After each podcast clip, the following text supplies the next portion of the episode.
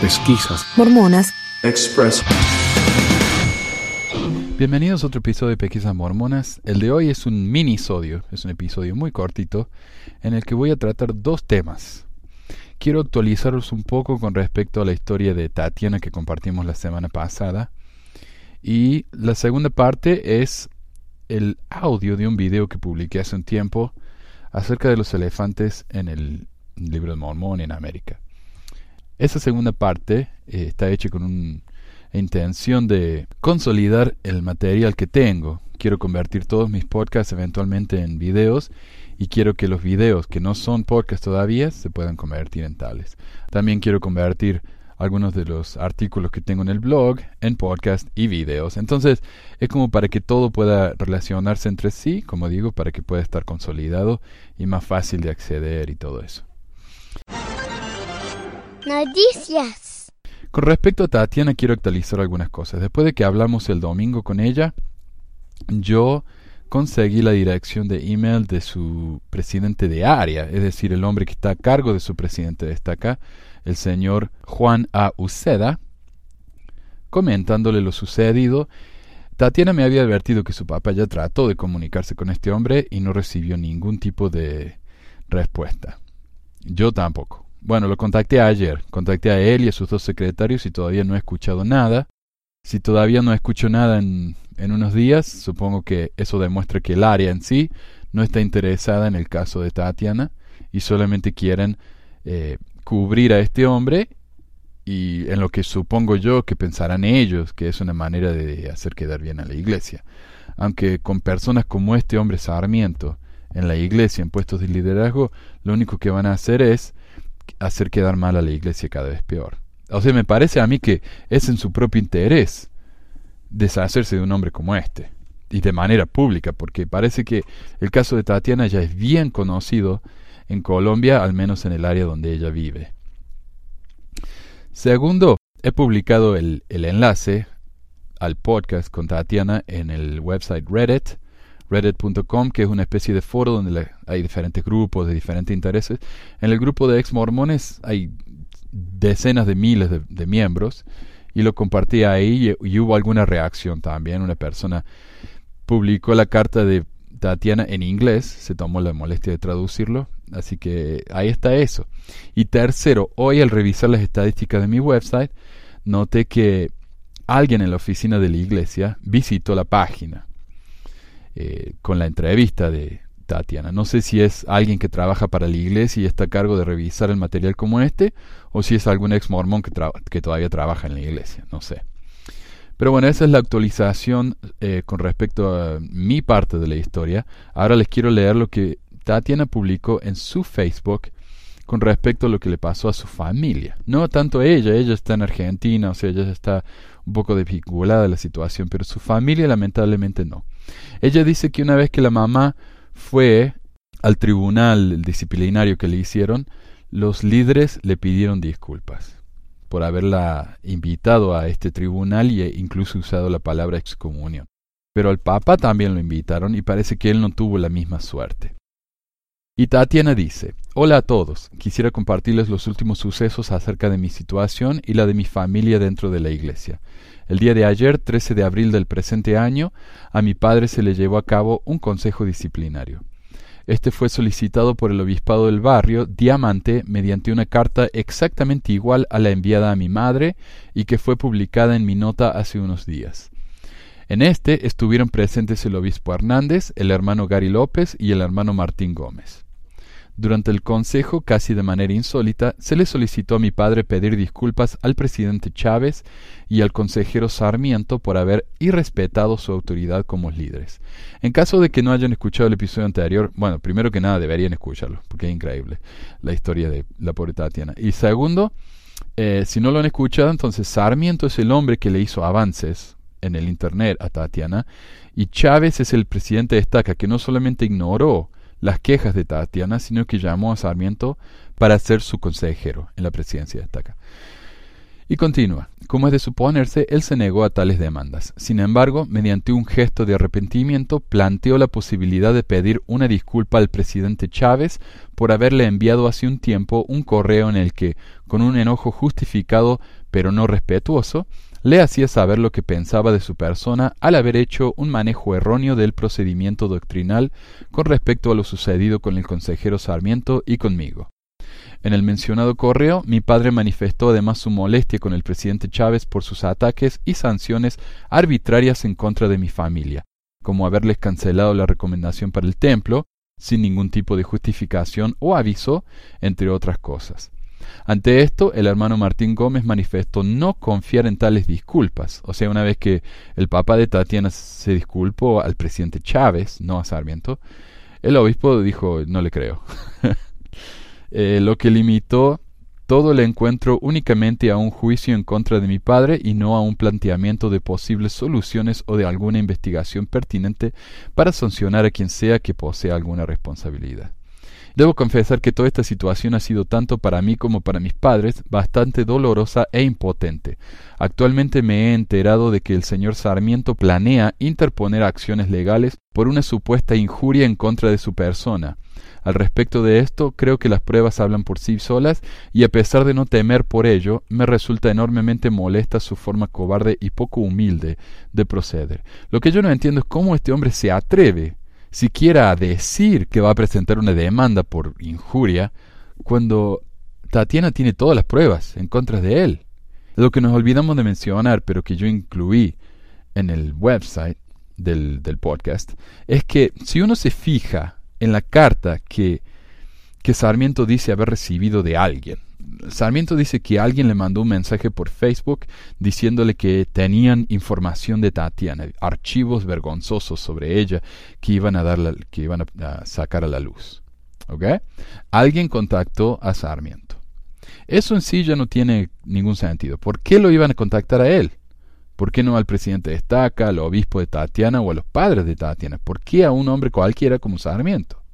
Ese es el primer problema. Segundo, si uno se fija en el pantallazo que Sarmiento le envió a los padres de Tatiana, como para decirles, hey, miren, me mandaron información, no se meta conmigo, tengan cuidado. En el pantallazo ese que manda Sarmiento, eh, el mensaje de Facebook no está abierto desde la cuenta de Sarmiento, sino que está abierta desde la cuenta de la persona que supuestamente le mandó ese mensaje. ¿Cómo tiene Sarmiento acceso a la cuenta de esa persona? Esto es claramente un invento por parte de Sarmiento, algo que él hizo, él creó esa cuenta y encontró así una manera de explicar por qué él tenía estos archivos de Tatiana. O sea que no solamente está cometiendo chantaje, sino que también está mintiendo y está creando evidencia, lo cual es ilegal. En cualquier corte, evidencia creada es ilegal. Pero bueno, él dice que va a demandar, así que vamos a ver cómo, cómo lo hace, cómo le va. Adicionalmente, el manejo que los líderes están llevando a cabo con todo esto me da cuenta de acciones malintencionadas y que no reflejan en lo más mínimo la forma en lo que lo haría la doctrina planteada por la Iglesia Sud. Eh, sí, por lo que yo entiendo, se ha dicho en el área que al señor Sarmiento no lo van a tocar. Él es intocable porque tiene amigos entre los 70. O sea que esto no es solamente un problema del barrio, de la estaca, es un problema que va mucho más arriba. Encuentro sumamente tragiversado el proceder que llevaría a cabo un líder digno de su llamamiento que debe ser guiado por el espíritu libre de odio. Por el contrario, se está cometiendo un atentado y corrupción de lo planeado, de lo planteado por los manuales de la Iglesia.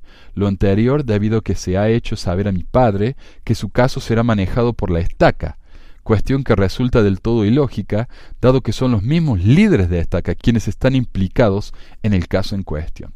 O sea, las mismas personas que lo están acusando son los que supuestamente van a resolver la situación. O sea que ellos son fiscales y jueces a la vez, lo cual es un conflicto de interés terrible y tan obvio. Debido a esto, mi padre ha solicitado la intervención de líderes superiores o que se encuentren poco involucrados en lo sucedido para que se pueda realizar un, análisis objetivo y ecuánime de los hechos. Con todo, espero sinceramente que pueda llegar a una pronta y justa solución, y que episodios como este no continúen presentándose dentro de la organización, que si bien cuenta con personas malintencionadas en su interior, no es la responsable de este mal actuar y merece ser enaltecida por su correcto e intachable proceder. Esto es, a la manera en que lo haría el Señor. Si visitan el sitio web del podcast van a poder ver la carta que compartió Tatiana. Y si pueden, por favor, compartan esta historia. Si no quieren compartir el podcast, no me importa. Compartan la historia directamente del Facebook de Tatiana para que más gente se entere de esto. Porque es increíble que un hombre que está abusando de semejante manera de su autoridad salga impune en una institución que supuestamente está encargada en avanzar la obra del Señor.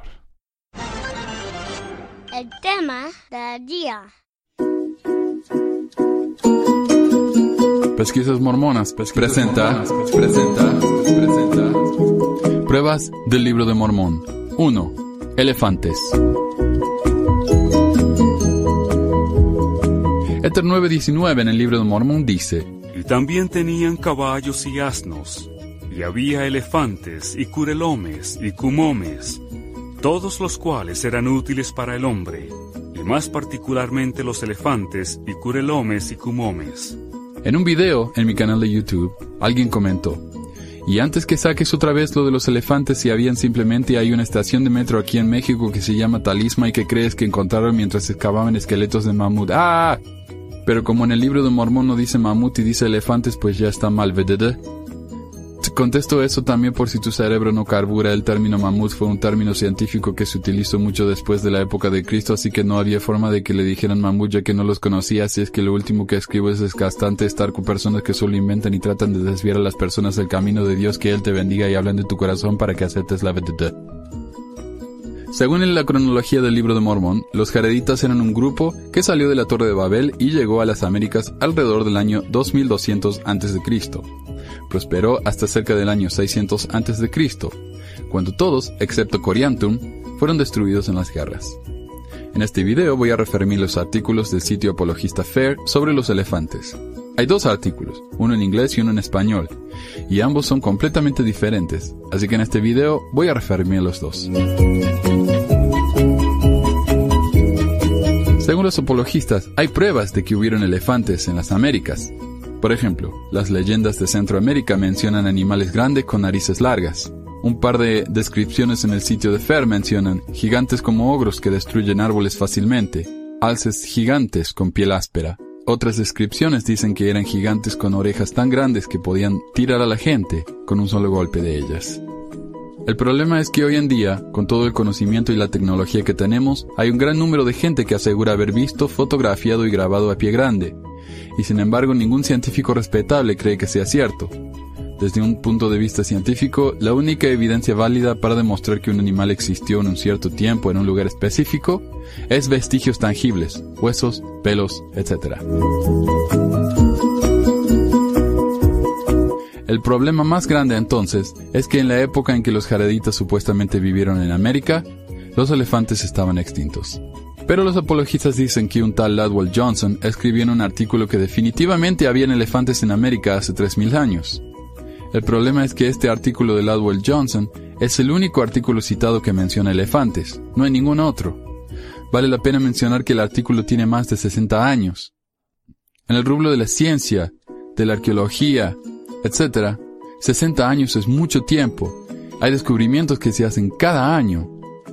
Entonces, si solo pudieron encontrar uno solo artículo de hace 60 años que dice que hubieron elefantes, ¿no podrían haber buscado algo más reciente y un poco más respetable? ¿O es que no hay nada? Otra explicación es la existencia de mamuts en América. Según Fair, se calcula que un mamut encontrado en Alaska tiene 5.720 años. 5.720 años significa 3.700 años antes de Cristo, o 1.500 años antes de que los jareditas hubieran venido a América. Y en Alaska, ahora la tierra del libro de Mormón está en Alaska. Otro mamut hallado en los Estados Unidos, dice la gente de Fair, tiene 4.885 años. Esto quiere decir que vivió en el año 2880 a.C., 600 años antes de que los jareditas vinieran a América. El artículo de Fair entonces dice, mientras encontramos más mamuts, y entre paréntesis clarifican que mamut significa elefante, lo cual no es cierto. Los mamuts tienen pelos mientras que los elefantes tienen la piel áspera. Los mamuts tienen orejas pequeñas mientras que los elefantes tienen orejas grandísimas. Volviendo al tema, mientras encontremos más mamuts, sin duda las fechas van a ser más y más modernas. En otras palabras, no hemos encontrado pruebas de que hubieran elefantes en América durante la época de los jareditas, pero seguro que ya las vamos a encontrar. El único caso conocido de mamuts que sobrevivieron pasado el año 2500 a.C., el cual no es mencionado en Fair Mormon, es el mamut pigneo de Norteamérica, un antepasado del elefante que medía en promedio un metro setenta. Escasamente la imagen que uno tiene de un elefante, y escasamente el animal de carga tan útil que se menciona en el libro de Éter. Los apologistas entonces tratan de explicar el hecho de que hubieron elefantes en América, diciendo que en realidad los elefantes americanos eran los confoterios, un animal parecido a los elefantes, por lo que es lógico que José Smith, al ver el texto en su piedra, hubiera pensado en elefante. Ellos dicen, un tipo menos conocido de criaturas parecidas a los elefantes también existió desde hace 12 millones de años hasta alrededor del año 400 después de Cristo, los cuales fueron los confoterios. ¿Y cuál es la referencia para semejante declaración tan reveladora? Un enlace a un sitio de Internet que ya no existe, y a otro del apologista mormón Jeff Lindsay que dice, Actualización del 7 de noviembre del 2010. En luz de nueva información, estoy tentado a eliminar este post, pero lo mantendré aquí con propósitos instructivos e históricos.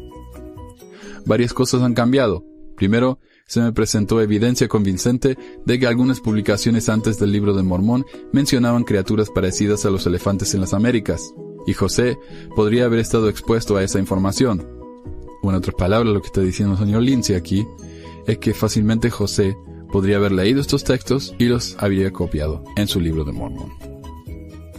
Además, el artículo en Wikipedia que mencionaba una fecha tardía para las criaturas parecidas a los elefantes ha sido cambiada para reflejar la fecha más aceptada y mucho más anterior, y hay dudas válidas con respecto a la credibilidad de la información citada originalmente. Es decir, los confoterios no podrían haber existido en la época de los jareditas como antes se creía. Wikipedia decía que los confoterios podrían haber vivido en la misma época que los jareditas, pero ahora ya no, los descubrimientos científicos muestran que vivieron muchísimo antes de que los jareditas llegaran a América. Por lo tanto, como el mismo Lindsay dice, por ahora creo que el tema de los elefantes y los gonfoterios es sospechoso y débil. En todo caso, ¿qué hace un apologista supuestamente académico basando sus investigaciones en Wikipedia? Sin embargo, y a pesar de la montaña de evidencia en contra, Fairmorman valientemente nos dice que para resumir, el elefante no representa un problema para el libro de Mormón. ¿Y qué pasa con el comentador de YouTube de arriba que dijo que había mamuts en México? Encontré un artículo en la revista México Desconocido que se llama México, Tierra de Mamuts, que dice, durante el siglo XIX se llevaron a cabo los primeros estudios y publicaciones científicas al respecto que identificaron a los grandes mamíferos que vivieron en nuestro territorio hace 10.000 o más años de los que el mayor y el más conocido es el poderoso mamut. En conclusión, y a pesar de lo que dice Fair Mormon, los elefantes son un enorme problema para el libro de Mormón.